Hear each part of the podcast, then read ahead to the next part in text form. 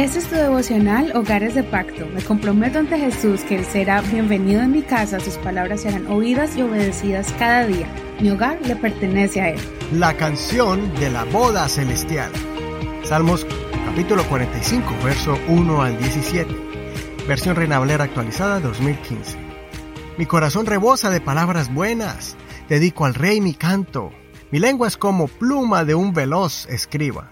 Tú eres el más hermoso de los hijos del hombre. La gracia se ha derramado en tus labios. Por eso Dios te ha bendecido para siempre.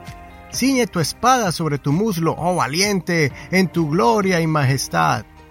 En tu majestad cabalga y triunfa por causa de la verdad, de la humildad y de la justicia. Tu mano derecha te mostrará cosas asombrosas.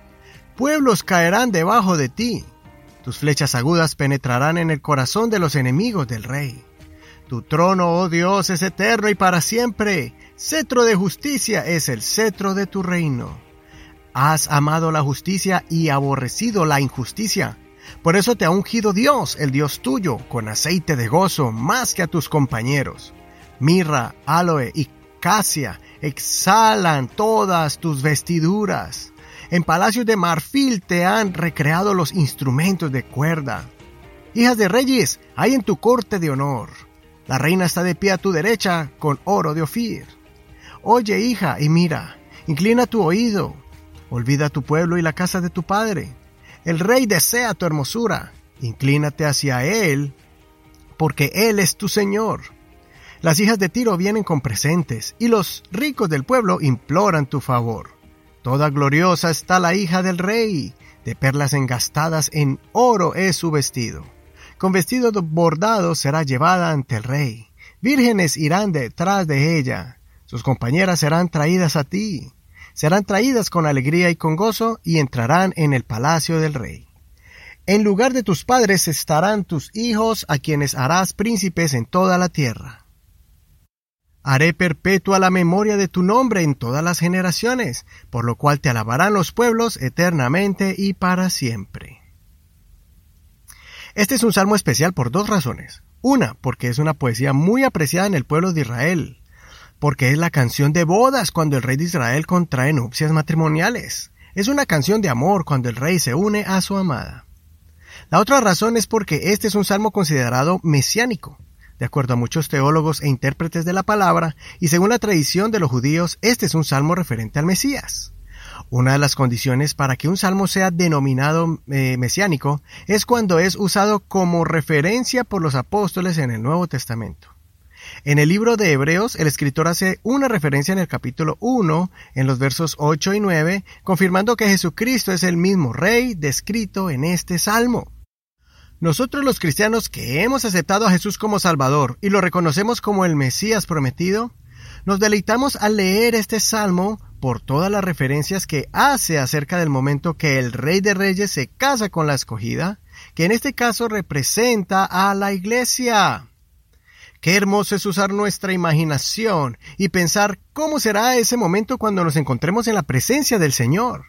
En el libro de Apocalipsis encontramos varias referencias de aquel momento denominado las bodas del Cordero, cuando Jesús presenta ante los seres celestiales al grupo de personas que permanecieron fieles al Señor en todo tiempo, que vivieron sobre la tierra, sobreviviendo y soportando toda clase de pruebas y luchas los que sufrieron maltratos verbales, menosprecios en medio de la sociedad, hasta momentos de violencia e injusticia, encarcelamientos y torturas.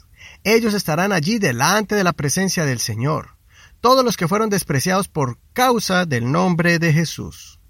Los que valientemente dieron testimonio del Señor en su escuela, en sus lugares de trabajo, los que sirvieron al Señor en sus congregaciones, los que no se contaminaron con las inmundicias de este mundo, los que sacrificaron posiciones por causa de agradar a Dios. También estarán aquellos mártires que fueron despedazados por las fieras, expuestos como objetos de diversión en el Coliseo romano, junto con los que fueron torturados y asesinados por la llamada Santa Inquisición, simplemente porque los mártires servían a Jesucristo. Las bodas del Cordero representa el momento cuando multitudes serán consoladas por causa de años de sufrimiento, solo por el hecho de haber confesado a Jesucristo como su Salvador. También representa el momento cuando muchos recibirán las recompensas por su valiente y ardua labor, representando a Jesucristo con sus testimonios, poniendo por obra los ministerios que desarrollaron para extender el mensaje del Señor en las naciones y ejercitando esos dones dados por Dios cuando fuimos llenos de su Santo Espíritu. Te invito para que escuches o leas el devocional del 13 de septiembre, cuando estudiamos el capítulo 19 de Apocalipsis, donde el apóstol Juan describe la visión que vio de ese evento grandioso y escuches el consejo para que estés preparado para aquel día. Considera, ¿estás listo para las bodas del Cordero? Soy tu amigo y hermano Eduardo Rodríguez. Que el Señor Jesús escuche tu oración y te reciba en su presencia en el gran día de las bodas del Cordero.